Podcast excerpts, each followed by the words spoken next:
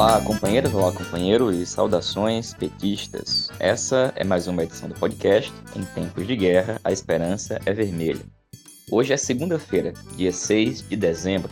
Eu sou Patrick e toco a conversa junto com vocês.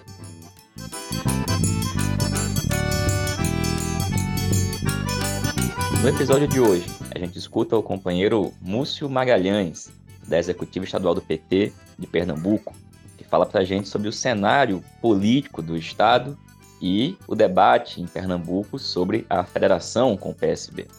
Ouvimos também o companheiro Adriano Bueno, militante do PT e do MNU, sobre como é que foi o encontro nacional da Secretaria de Combate ao Racismo do PT.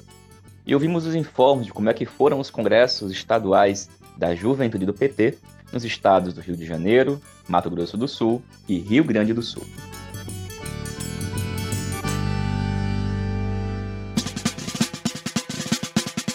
Companheirada, como vocês têm acompanhado, nós temos dedicado aqui no podcast sempre um espaço para falar sobre o tema das federações partidárias ao longo das últimas edições. Em particular, a proposta já existente feita pelo PSB de uma federação com o PT e outros partidos.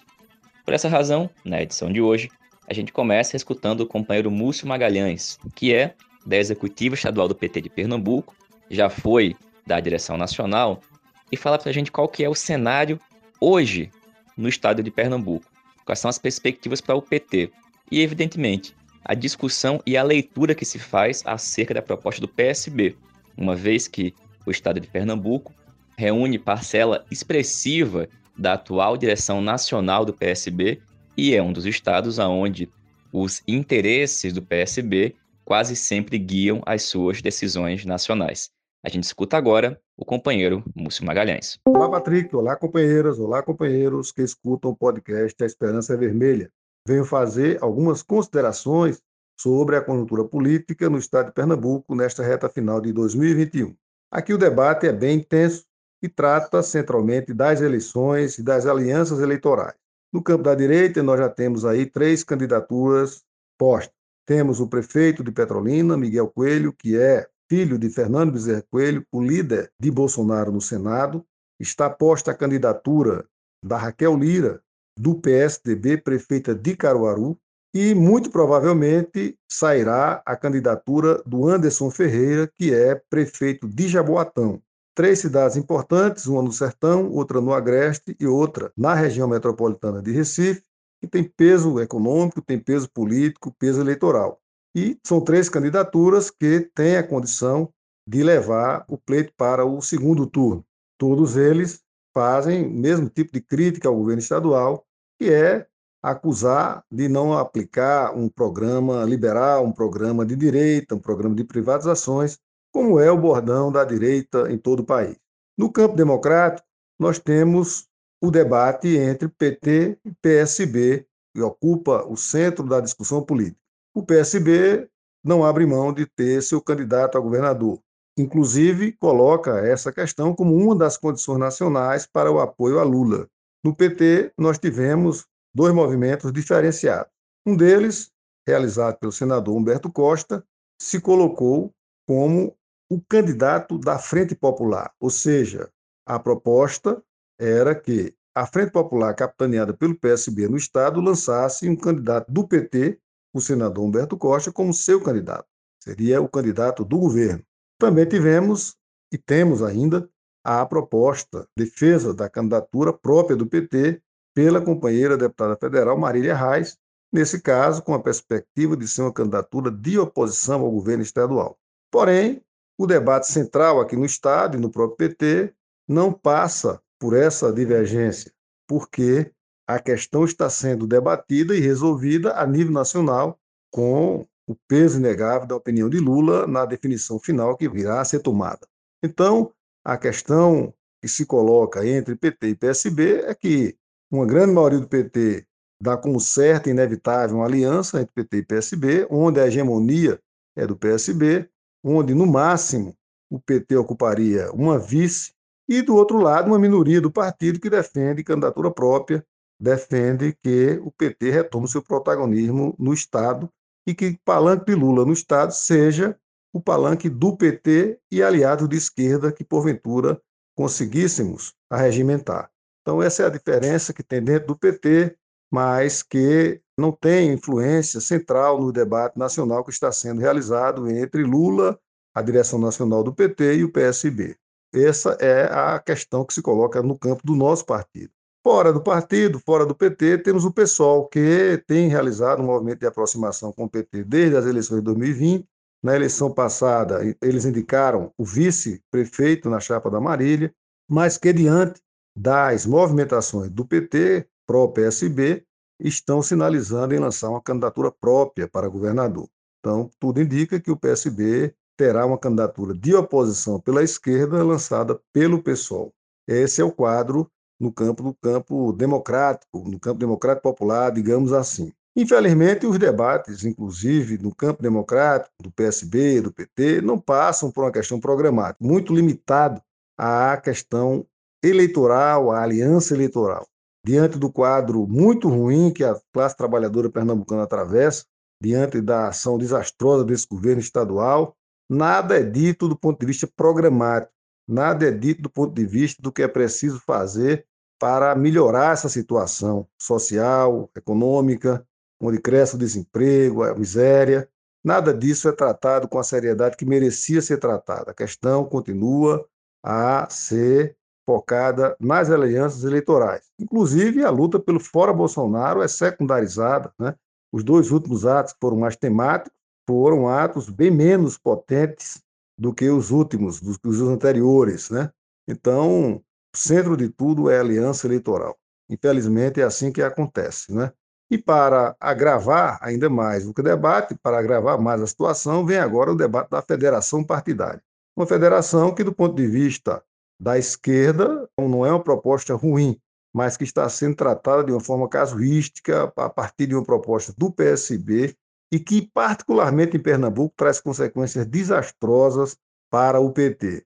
Então, isso tem gerado reações, tem gerado preocupações, inclusive nos quadros da maioria que defende a aliança incondicional com o PSB, porque eles fazem contas e concluem que o PT deve perder cadeiras na Assembleia Legislativa e deve perder cadeiras na Câmara Federal, PT de Pernambuco. Também tem outro tipo de preocupação que é do ponto de vista da eleição que vai acontecer em 24 e depois a outra em 26. Com a federação formada nos termos que o PSB está propondo, como é que o PT vai ter alguma chance de discutir o lançamento de candidatura do PT à Prefeitura do Recife? Como o PT vai ter condições de debater, de lançar uma candidatura ao governo do Estado em 2026? Tudo isso vai entrar num quadro de extrema dificuldade para o Partido dos Trabalhadores. Na prática, anula o PT nas próximas eleições aqui no Estado, porque o PSB será extremamente hegemônico nessa federação, particularmente em Pernambuco. Então, é um debate novo, que nós somos contrários, assim como é a articulação de esquerda nacionalmente, porém, é o que está agora na mesa, né? A questão da federação. Então, temos uma maioria que defende a aliança com o PSB, mas está preocupada com os, os, efeitos da federação. Temos uma minoria que é contra a aliança com o PSB e também está muito preocupada por motivos diferenciados com a questão da federação do jeito que está posta hoje em debate. Então, esse é o quadro que está ah, marcando a conjuntura política aqui em Pernambuco. Né? A direita se articulando bem, se preparando para polarizar as eleições, e no campo democrático, no campo popular, todo, todo o debate é centrado na aliança com o PSB. Infelizmente, é assim que está acontecendo. Então, só nos resta continuar a resistir, continuar a debater, continuar a oferecer alternativas pela esquerda, porém, esse é o quadro que a gente tem que enfrentar, que não é fácil para a esquerda socialista no interior do PT. Infelizmente, é a consideração que eu teria a fazer. Gostaria de estar fazendo aqui comentários mais positivos, comentários que pudessem animar mais a nossa luta.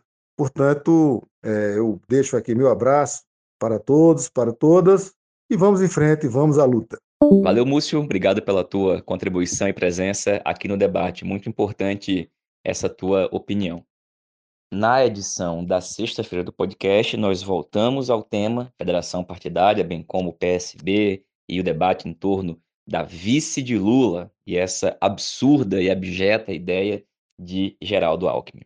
Bom, mas agora a gente vai escutar o companheiro Adriano Bueno, que é militante do PT, do MNU, Movimento Negro Unificado, e fala para a gente como é que foi o encontro nacional da Secretaria de Combate ao Racismo do PT, que ocorreu ao longo do último final de semana.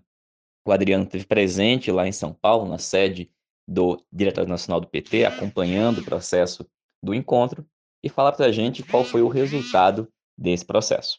Olá, Patrick. Olá, ouvintes desse podcast. Sou Adriano Bueno de Campinas, militante do Setorial de Combate ao Racismo do PT e do MNU, Movimento Negro Unificado.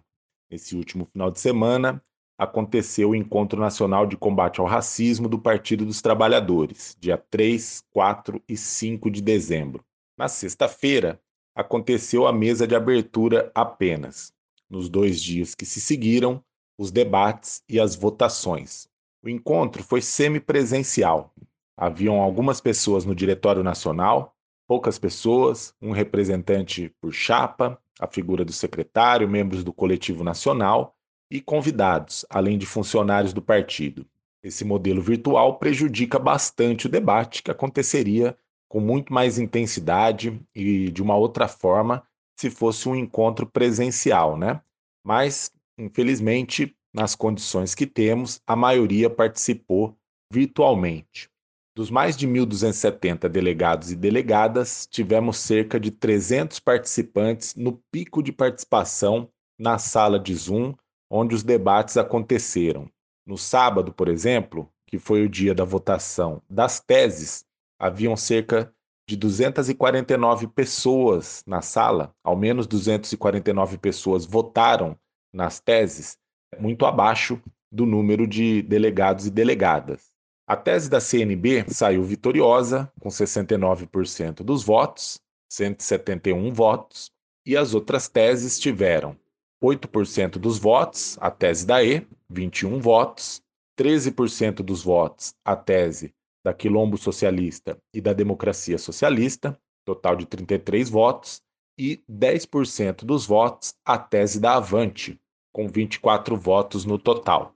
Bom, como eu já disse, esse formato virtual restringiu bastante o debate. Inclusive, só aconteceu algum debate no domingo, depois de muito protesto da nossa parte, mas essa é uma história que a gente vai colocar depois num balanço melhor elaborado. Hoje a gente está aqui para fazer um relato rápido sobre os resultados. Nós tivemos no domingo a defesa de candidaturas e chapas e as votações. Duas candidaturas disputaram a Givalda Bento, mais à esquerda, e o Mártios da Chagas, candidato mais moderado. Mártios foi apoiado pela CNB, pela RS, pela EPS, pelo Movimento PT e também pelo Avante, enquanto a Givalda foi apoiada pela Quilombo Socialista, pela DS e pela E. A Givalda alcançou 202 votos, que representaram 20% dos votos. Martins da Chagas, que saiu vitorioso, alcançou 804 votos, cerca de 80% dos votos. Em relação às chapas, haviam quatro no total. A chapa por um PT socialista e antirracista, composta pela Quilombo Socialista e pela DS, obteve 122 votos cerca de 12% dos votos. A chapa O Combate ao Racismo em Tempos de Guerra, chapa da articulação de esquerda, alcançou 72 votos, cerca de 7% dos votos. A chapa do Avante, Avante Povo Negro Forte, obteve 44 votos, cerca de 4,37% dos votos. E por fim, a maior chapa, com a maior votação, foi a chapa unidade na construção de um Brasil sem racismo, fora Bolsonaro, que obteve 768 votos, um total de 76% aproximadamente dos votos.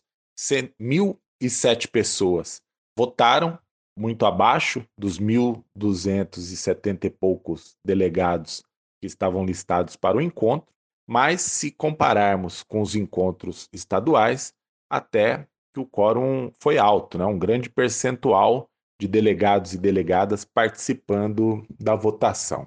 Em breve vamos publicar no página 13 um texto de, de balanço com debate político sobre o encontro, mas eu acho que a gente pode dizer, desde já, inclusive saudando a militância da articulação de esquerda que participou desse processo, e o Patrick, responsável por esse podcast, é uma dessas pessoas que ajudou a construir esse processo, a gente pode, desde já, parabenizar toda a militância da articulação de esquerda que atua no setorial de combate ao racismo do PT pelo resultado, um resultado que nos coloca novamente no coletivo nacional e nos permite incidir sobre a política nacional do Partido dos Trabalhadores em relação ao tema combate ao racismo. É isso. Grande abraço a todos e a todas e fico por aqui. Valeu, Adriano. Obrigado pelo teu informe, companheiro. E é isso. Nós, da tendência petista articulação de esquerda, com uma importante mobilização, organização, vamos poder retomar a presença no coletivo nacional da Secretaria de Combate ao Racismo do PT. E um importante registro aqui, o nosso processo de reorganização teve um impulso inicial de um companheiro a qual nós dedicamos esse importante resultado, o companheiro Clóvis de Castro. Clóvis de Castro, presente. E pessoal, esse fim de semana também ocorreram algumas etapas estaduais dos congressos da juventude do PT.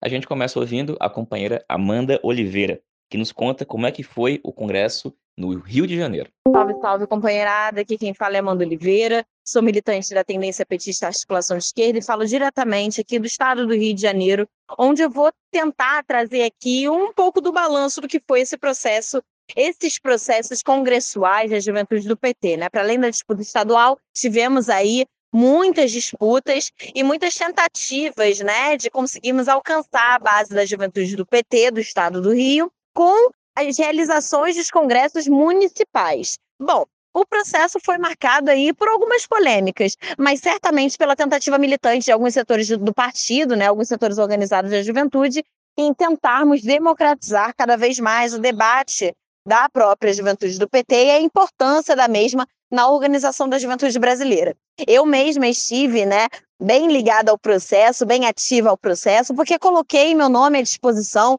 juntamente com a juventude da articulação de esquerda, a disputa estadual da juventude do PT. Fui candidata a secretária estadual da juventude e nessa jornada pude amadurecer muito, mas certamente contei com a participação de inúmeros companheiros, tanto da juventude da articulação de esquerda, de outros movimentos, que com muita coragem, muita disposição, decidiram né, debater e defender um projeto que seria alternativa para a existência da juventude do PT continuar aí viva e pulsante na nossa, na nossa sociedade. E aqui no Rio de Janeiro ter uma, uma arma, uma ferramenta de defesa né, da vida do estudante, ser defesa da vida do jovem trabalhador, né, o jovem de periferia, o jovem negro, as mulheres mais jovens, enfim, toda a juventude, as juventudes que seguem aí tentando buscar uma forma de se organizar. E por que não na maior frente de organização da juventude brasileira, que não a juventude do PT. Bom, e para isso a gente tem que realmente vestir as responsabilidades de sermos essa grande frente que vai organizar e ter aí a obrigação de estar em defesa da vida dos mais novos nos próximos períodos. Dito isso, galera, as polêmicas que foram feitas nesse congresso foram as demais, né? Tanto uma denúncia de coronelismo, né? Ou seja, uma, uma falta de autonomia no processo, a juventude setores da mesma, aparelhada, da própria majoritária, que ao mesmo tempo que, por um lado, falavam que era importante a realização do Congresso, por um outro, não fazia o mesmo, tivesse uma certa organicidade ao tocarmos dele, né, ao, ao, tentarmos fazer com que ele existisse propriamente nas bases, que é nos municípios, que é em cada bairro, em cada rua, fazermos gerar os debates que possam realmente fazer com que a juventude do PT avance contra Bolsonaro, contra Cláudio Castro aqui no estado do Rio de Janeiro e contra, sim, liberais como Eduardo Paes e também aqueles falsos né, é, amigos do povo, companheiros do povo que tanto dizem que são a favor da democracia, mas mais parecem a segunda via da direita do que qualquer outra coisa. Bom, esses são os nossos desafios, né? Tirar o, a juventude da miséria, da fome né, da desgraça e do desmonte, do desemprego, da falta de esperança, da falta de perspectiva e colocá-la no centro do debate da vida, não só da sobrevivência, mas da existência dela, da cultura da mesma, o acesso à cultura, o acesso à educação, o acesso à saúde, o acesso a viver e existir com dignidade. Bom, a gente tem aí alguns processos, né, que foram bem complicados, bem ruins, né, na nossa visão na nossa leitura diante, diante de algumas polêmicas, a gente teve aí intervenção de e-mails falsos, tivemos que, complicações com servidores, como eu já falei, que geravam né, e-mails falsos, que geravam grande problema na identificação dos militantes orgânicos filiados ao partido. Então, foi realmente um processo, todos eles marcados por muitas, muitas complicações. Mas a gente percebe que há um perigo muito maior, que é essa ameaça de um grande coronelismo, de uma grande terceirização da juventude e, uma, e um aparelhamento da mesma, ou seja, atirando do centro do seu objetivo de enfrentamento, de combatividade, de socialismo, né, e de enfrentamento ao fascismo e ao neoliberalismo, com pautas populares, pautas que estejam na boca da juventude e que ela saiba defender com propriedade.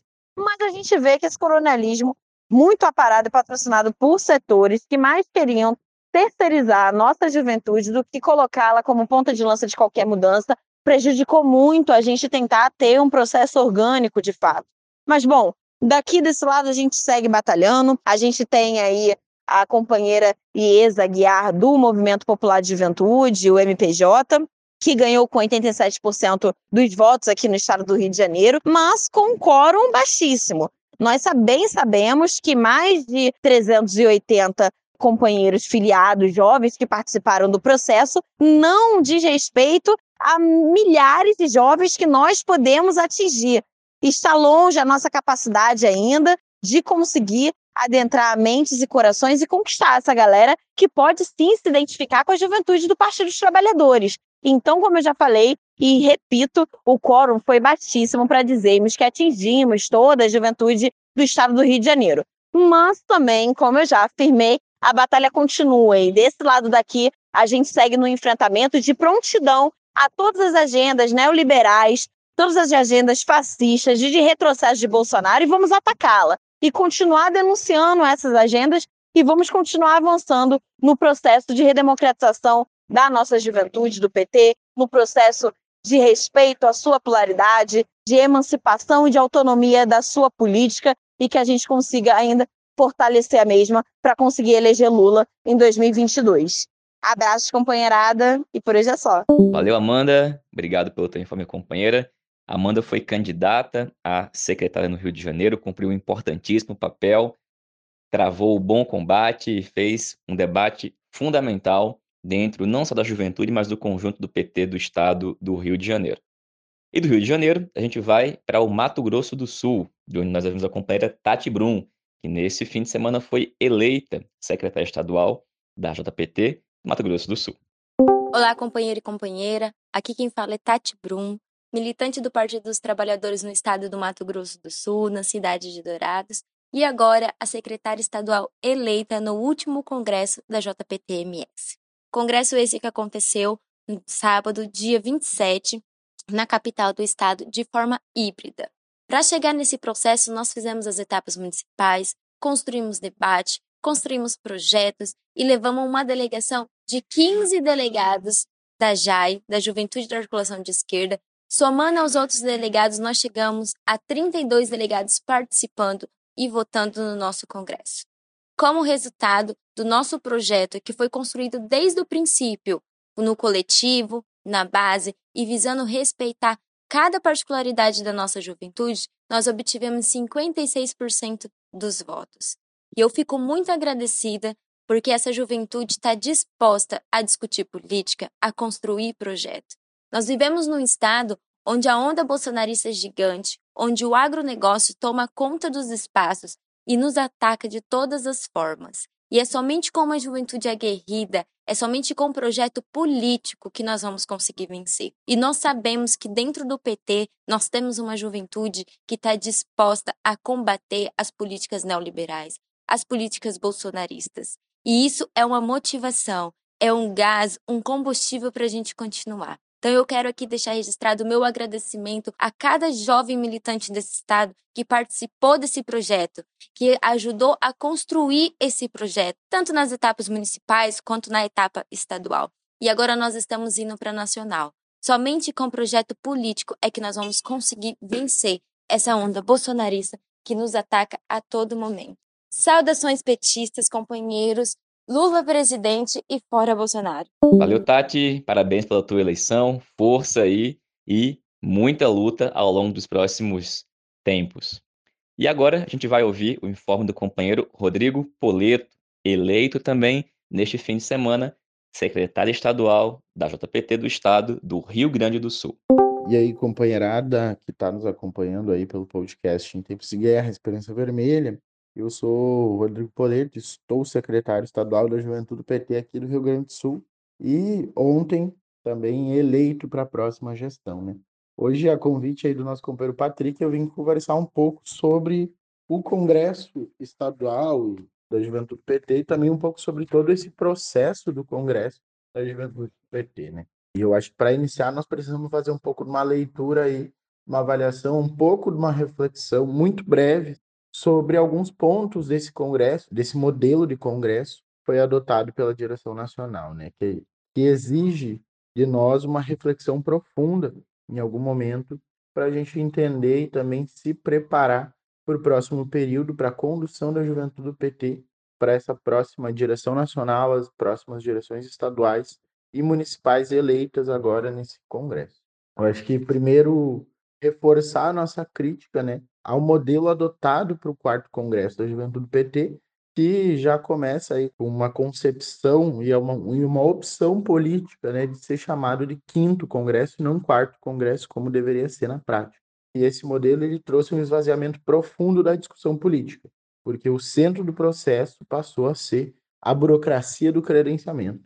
E essa burocracia e esse credenciamento muitas vezes era o ponto central e encerrava propriamente o Congresso, tendo um esvaziamento do debate político, sem debater minimamente concepção da juventude PT, conjuntura e todos os temas necessários e urgentes para a juventude petista estar aí debatendo, né? E essa problemática é intensificada também pelo modelo virtual adotado, né? Que também permite uma série de outras fraudes, uma série também de esvaziamento e, enfim, a gente sabe como funciona. E traz aí um reflexo de uma tarefa muito maior do que deveria ser esse pós-congresso, né? Uma tarefa que nós vamos precisar cumprir em todos os nossos estados, e aqui já colocando que a JAI do Rio Grande do Sul vai ter uma tarefa muito desafiadora para o próximo período. Né? E tendo essa breve avaliação, eu digo breve mesmo, porque acho que nós precisamos ainda aprofundar as nossas avaliações sobre esse processo do Congresso, nós podemos falar um pouco sobre a conjuntura aqui do Rio Grande do Sul e como se deu essa disputa, como se deu esse processo aqui no Estado. Né? Importante começar dizendo que nós construímos uma política de, de conversar, dialogar e andar o Estado para conseguir reconhecer a realidade da juventude do PT e do PT por todos os cantos, por todas as cidades, sejam elas grandes, pequenas. E é isso que a gente se propõe, né, para construir uma juventude do PT que seja realmente à altura dos nossos sonhos e do tamanho dos nossos sonhos. Né? E no cenário do Congresso, nós tivemos aí uma disputa polarizada entre dois blocos o bloco conduzido por nós, junto com a Socialismo em Construção, com a Juventude de Revolução e com o Polo de Esquerda, que é conhecido como MS, fora do Rio Grande do Sul, e outro bloco conduzido pela Democracia Socialista, junto com a Avante, com a CNB e com a Esquerda Democrática. Né? O nosso bloco ele propôs e construiu um de o debate político do Congresso. Nós colocamos no centro a política, no centro a nossa política, a necessidade de reafirmar a juventude do PT como principal frente de massas da nossa juventude petista, né? E essa ferramenta como de fato socialista, que era o debate que estava secundarizado dentro de todo esse processo congressual da juventude do PT, né? E nós construímos esse movimento no estado inteiro para tentar também conclamar as outras forças políticas que constroem a juventude do PT para a unidade, para a gente conseguir construir aí um projeto da juventude do PT que seja capaz aí de superar essa crise que a gente vive de organização dos últimos seis anos sem congresso. Mas nós não não foi possível, né? O final desse movimento não foi possível conclamar essas forças para uma construção de unidade e até foi bom, porque a gente teve de fato aí um debate de ideias, um debate aí das concepções que cada um dos blocos estava trazendo sobre a juventude do PT.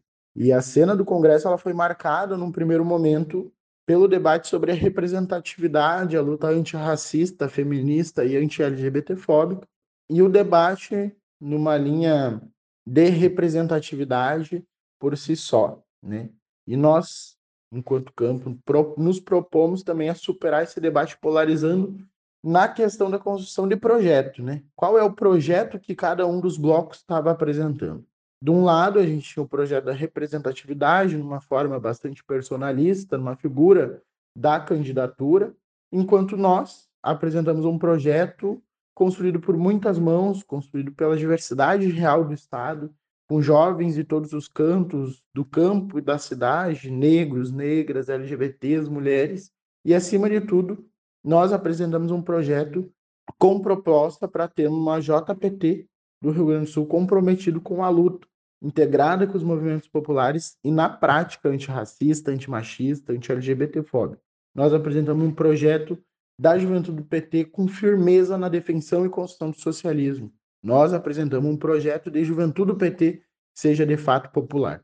E nós encerramos esse processo aí, companheirado, com uma vitória muito maior que a vitória eleitoral. Nós ganhamos, nós nos elegemos, nós elegemos um projeto, mas a gente saiu vitorioso politicamente, porque a gente elegeu um projeto coletivo e comprometido com a construção da juventude do PT como frente de massas do nosso partido.